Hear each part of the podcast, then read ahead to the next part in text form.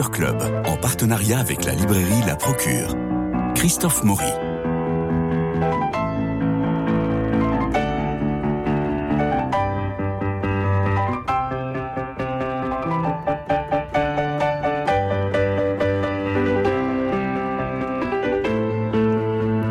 Et en direct sur YouTube, Instagram et Facebook. Voici le Culture Club du 4 octobre avec Olivier Adam. Olivier Adam, bonjour. Bonjour.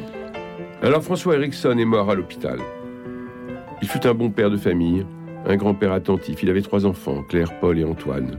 Claire est mariée à Stéphane, ils ont deux enfants. Combien de temps durera encore ce couple? Antoine est venu seul, laissant Sarah à Paris. Sarah qui est enceinte, chut, il a rien dit. Et puis Paul.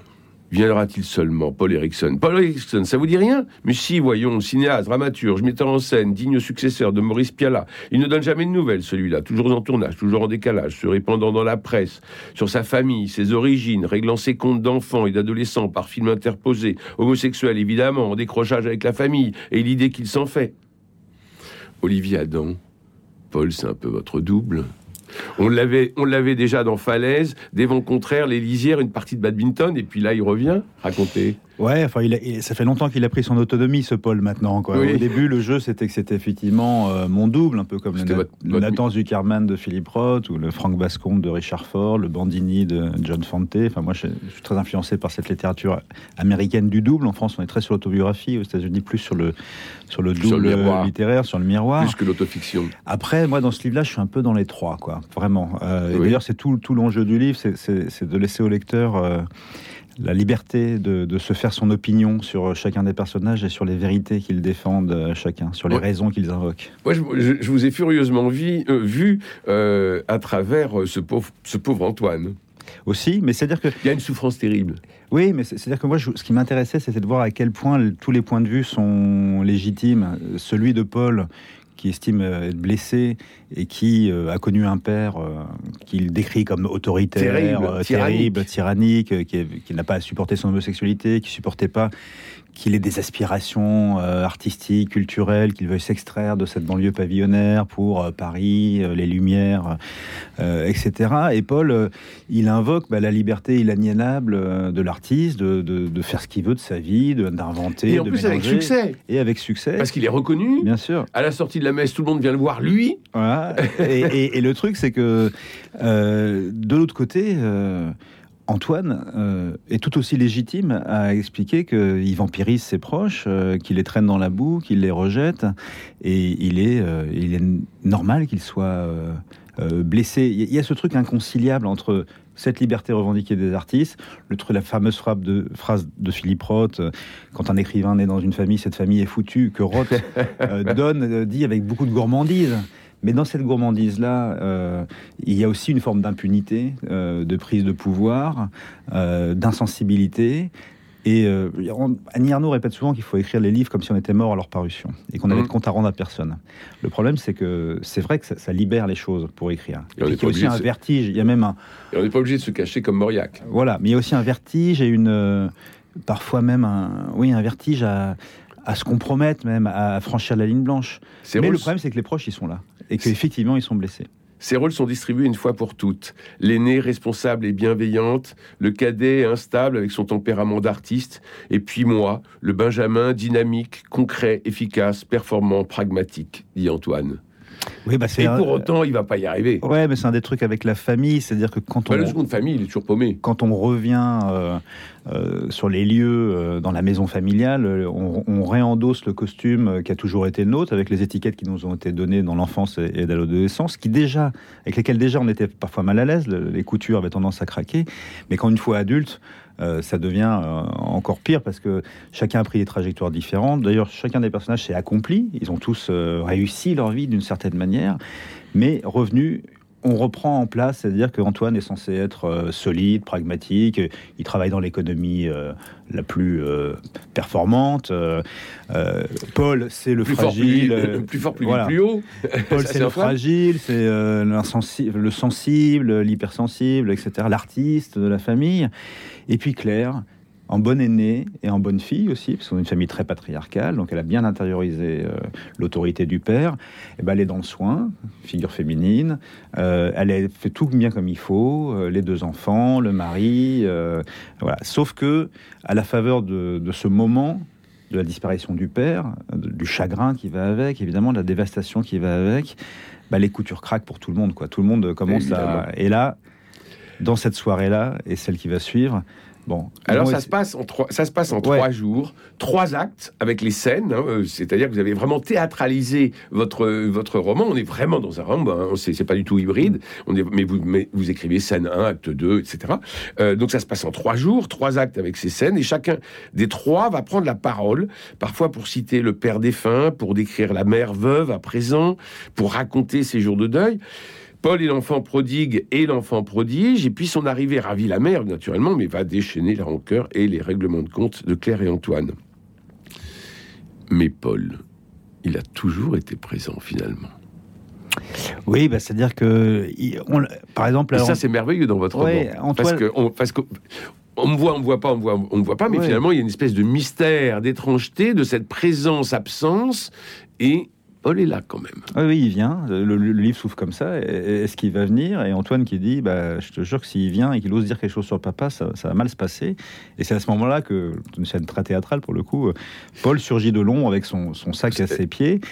Et, et, il est là et on va comprendre que même durant toutes ces années où, il avait été euh, exclu, où il s'était exclu lui-même, mis en retrait de, la famille, en tout cas ses œuvres avaient produit cet effet-là, euh, il n'était pas si euh, absent, mais c'est parce que d'abord, on ne s'extrait pas comme ça la, famille, euh, ce temps partagé euh, de l'enfance et de l'adolescence sous le toit familial, c'est vraiment la peau dure. Quoi. Il faut s'écarter de la famille sans la détruire, disait Dominique Deroux. Oui, ben oui, mais euh, lui, il a, je pense beaucoup à tout ça se produit à un moment donné où il a un âge où on change. Il a été dans le rejet, il a été dans la colère, il a été dans la vengeance, et je pense beaucoup, et il est cité dans le livre, à, cette interview de Maurice Piala qui est bouleversante dans un documentaire que j'ai vu au moment où j'écrivais le livre, où il explique qu'il s'est toujours senti mal aimé euh, ou pas assez aimé euh, par ses parents.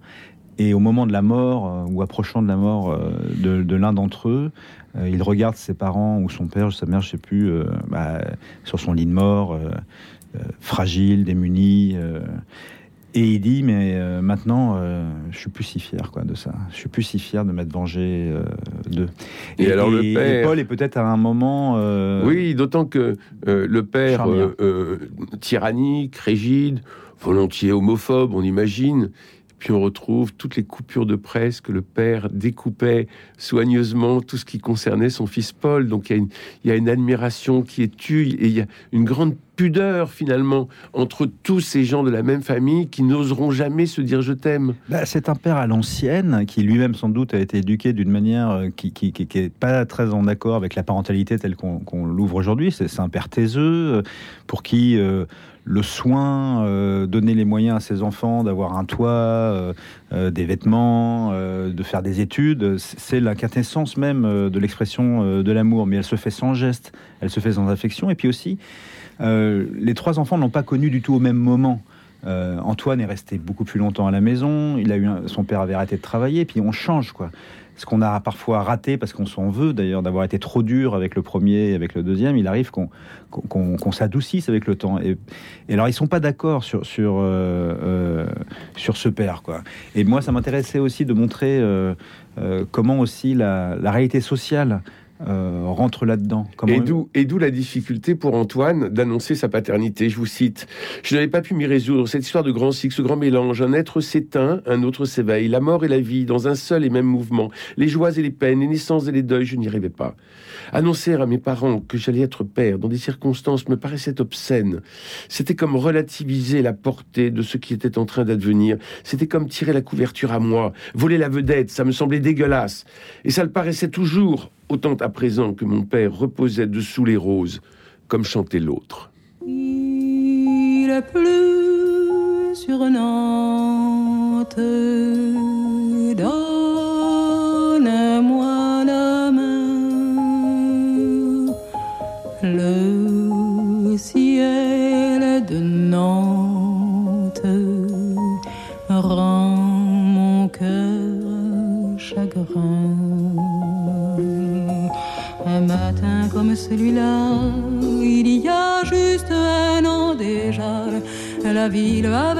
blafard lorsque je sortis de la gare. Nantes m'était alors inconnue, je n'y étais jamais venu.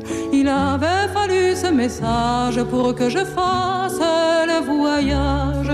Madame, soyez au rendez-vous, 25 rue de la Grange au Loup. Faites vite, il y a peu d'espoir. Il a demandé à vous voir à l'heure de sa dernière heure. Après bien des années d'errance, il me revenait en plein cœur. Son cri déchirait le silence. Depuis qu'il s'en était allé, longtemps je l'avais espéré. Ce vagabond se disparut. Voilà qu'il m'était revenu. 25 rue de la Grange au Loup. Je m'en souviens du rendez-vous. Et j'ai gravé dans ma mémoire cette chambre au fond d'un couloir. Assis près d'une cheminée, j'ai vu quatre hommes se lever. La lumière était froide et blanche, ils portaient l'habit du dimanche. Je n'ai pas posé de questions à ces étranges compagnons. J'ai rien dit, mais à leur regard, j'ai compris qu'il était trop tard. Pourtant, j'étais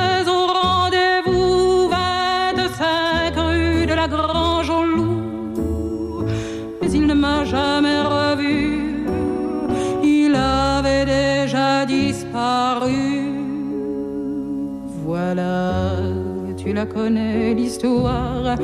Il était revenu un soir et ce fut son dernier voyage. Et ce fut son dernier rivage. Il voulait avant de mourir se réchauffer à mon sourire. Mais il mourut à la nuit même, sans un adieu, sans un je.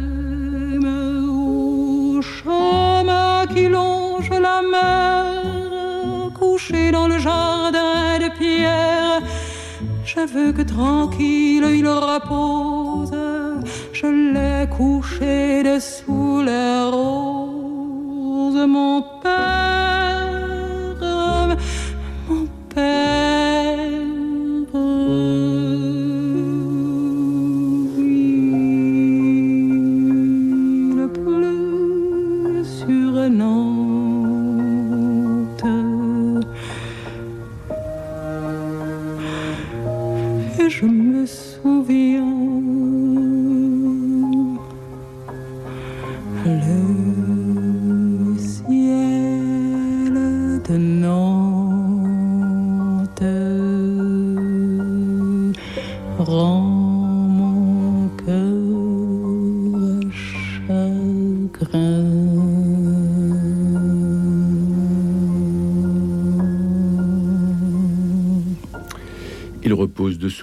d'où le titre de votre roman, Olivier Adam, Dessous les roses, chez Flammarion. Pascal Amès pour François Eriksson. On passe Nantes, la chanson de Barbara.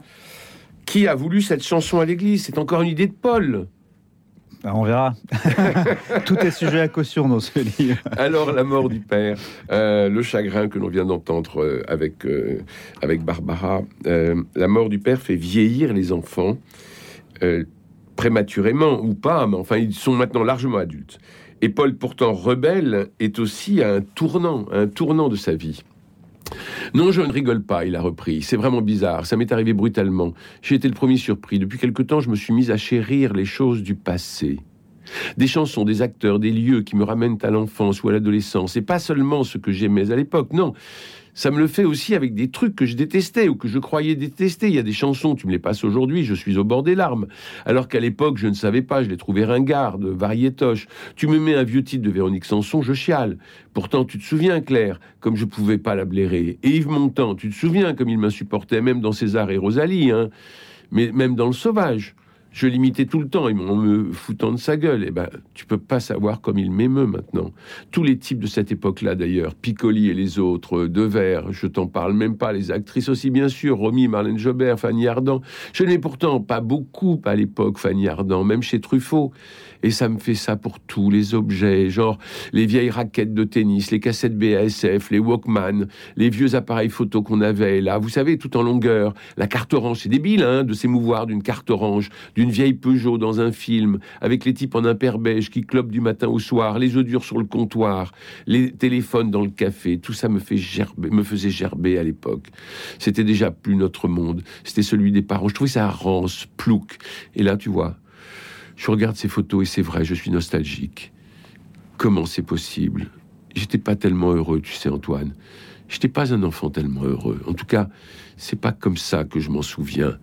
Il y a sûrement eu des moments heureux, je dis pas, mais c'est pas la sensation qui domine, loin de là, quand j'y repense. Et je te parle même pas de l'adolescence. Je sais que c'est peut-être injuste, que je vois les choses d'une façon déformée ou exagérée. Je sais ce que tu penses. Et aussi que c'est pas une raison pour être devenu un connard pareil. Que ça n'excuse ni n'explique rien. Mais c'est comme ça.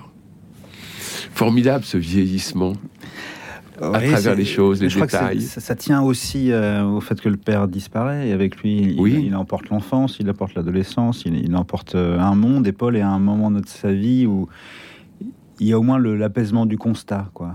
Euh, il le dit à un moment donné à son père, enfin ils se le disent. voilà, on a été un, ce fils-là et ce père-là.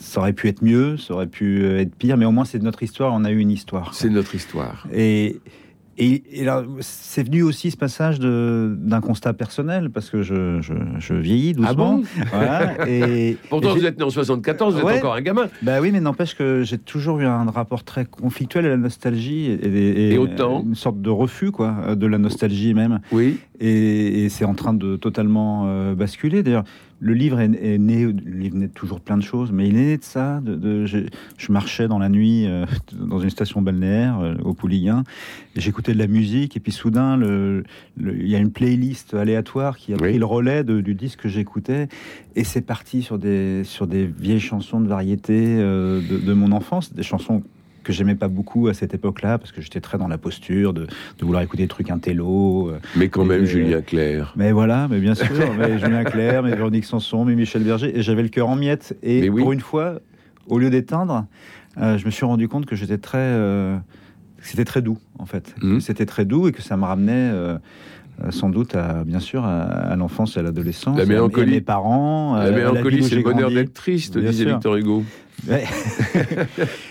Et ça m'a beaucoup marqué. Et je me suis dit que, bah, on parlait de Paul, mon soi-disant double, euh, au début, bah, il, vieillit avec moi. Il était plus revêche euh, et, plus en colère dans, Falaise, bien sûr. Il était. Où là, il y avait la mort de la mère. Ouais. Il était en, un peu perdu au moment des lisières, euh, avec la sensation de, de n'appartenir à, aucune époque, aucune géographie, aucune classe sociale tout le trajet du livre, c'était qu'il se rende compte à quel point c'était une chance, en fait. Ça s'appelle la liberté, euh, d'être partout et nulle part à la, fois.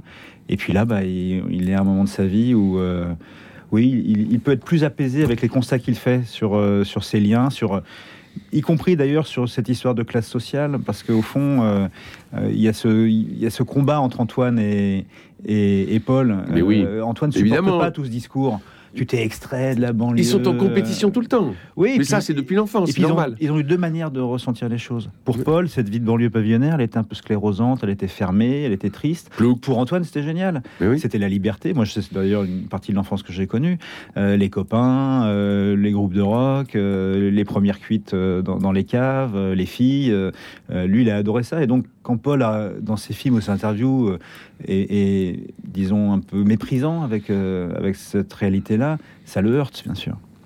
Alors on, voit la vie d'artiste qui est aussi une vie euh, de compétition terrible. Euh, vous qui euh, flirtez toujours avec le prix Goncourt et qui avez eu le prix Goncourt de la Nouvelle, et on vous attend chaque automne en disant alors ça y est, ça va être bon, Olivier Adam, c'est pour lui. Je vous cite. Euh, c'est Paul qui parle. Sans doute parce que chez vous aussi, il y a beaucoup de gens qui espèrent et peu d'élus. Que vous êtes jugés tout le temps par les critiques, par le public, sur le nombre d'entrées, les prix reçus, les notes des spectateurs, tout le temps évaluées et mises en concurrence avec les autres, les anciens, les nouveaux. Je vois bien que chez vous aussi, tout le monde se jalouse, se compare, s'épie, que tout le monde pense que le succès de l'autre lui vole le sien, que tout le monde attend que l'autre se casse la gueule, décline, libère la place. Ça, je l'ai bien compris, mais ça n'excuse rien. Hein tu vas croire que je te plains. En fait, c'est Antoine qui dit ça à Paul, euh, parce qu'il a très bien compris que c'est une, que c'est, une, une vie terrible, la vie Oui, et, c'est aussi comment euh, la sensibilité artistique, euh, qui est fondée sur l'hypersensibilité, une forme de fragilité, d'ouverture, on est des éponges, etc. Comment le trajet artistique, la compétition qu'il y a, les succès, les échecs, les jalousies, les rancœurs, les effets de milieu, comme ça produit paradoxalement des êtres durs, des êtres à la fois hypersensibles et fragiles et durs, quoi. Parce que parce qu'on peut pas faire un trajet euh, sans, euh, sans, ça, parce qu'on est obligé de, en tout cas, de se protéger des coups euh, et parfois de les rendre. Et puis alors, il y a un personnage qui apparaît comme ça, qui est tout à fait délicieux parce qu'il nous renvoie à des choses terribles et profondes. C'est Lise. Mm.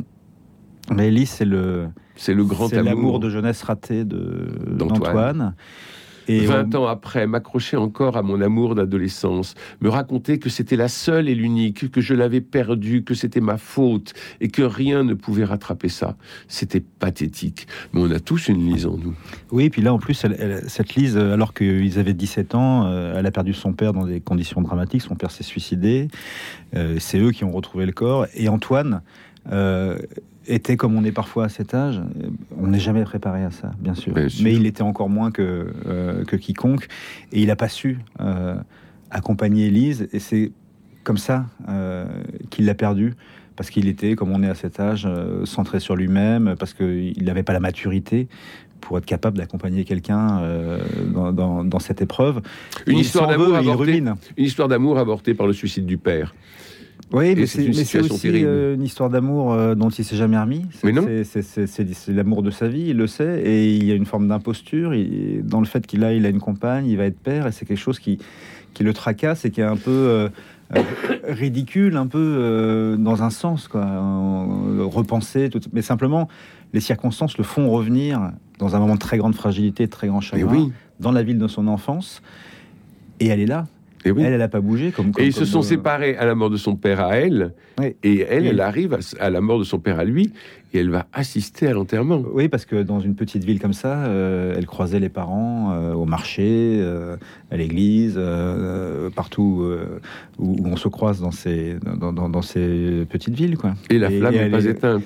Bah, elle, a aussi, elle a refait sa vie. Mais Alors, elle, elle, elle a fait sa vie. Mais lui, il, a, il, a, fait sa vie, il va être père. Mais euh, si elle lui disait allez on, allez, on part maintenant, bah, il, prendrait la première voiture, non? Bah, en tout cas, et dans, dans, un moment un peu alcoolisé et, de, très grand chagrin, euh, il, s'autorise cette, euh, cette rêverie, en tout cas. Cette ligne de crête est quand même terrible, mais ça montre à la fois la force et la fragilité de ce, pauvre Antoine qui est le deuxième de famille. C'est compliqué pour lui. Et puis avec un, frère qui est une star, euh, qui est assez. Et puis je crois aussi que Antoine est, très euh, dans une posture très loyaliste sur son père et que euh, et pour lui son père compte beaucoup et que le départ de son père était, quelque chose qui le laisse exsangue et perdu, comme, comme, comme chacun d'entre nous quand nos parents disparaissent.